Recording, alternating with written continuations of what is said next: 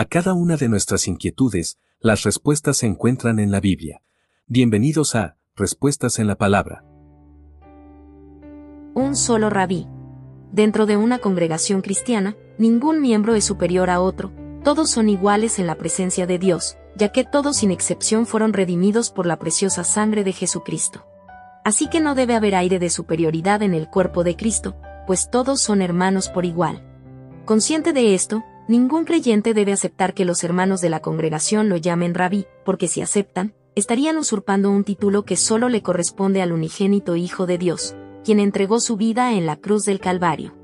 En toda la creación, existe solo un único ser digno de ser llamado rabí, y es Jesucristo, solo Él merece toda la gloria, la alabanza y el honor por toda la eternidad.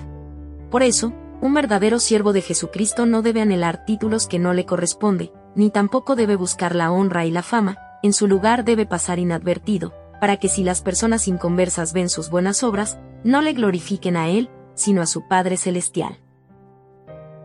Mateo capítulo 23 versículo 8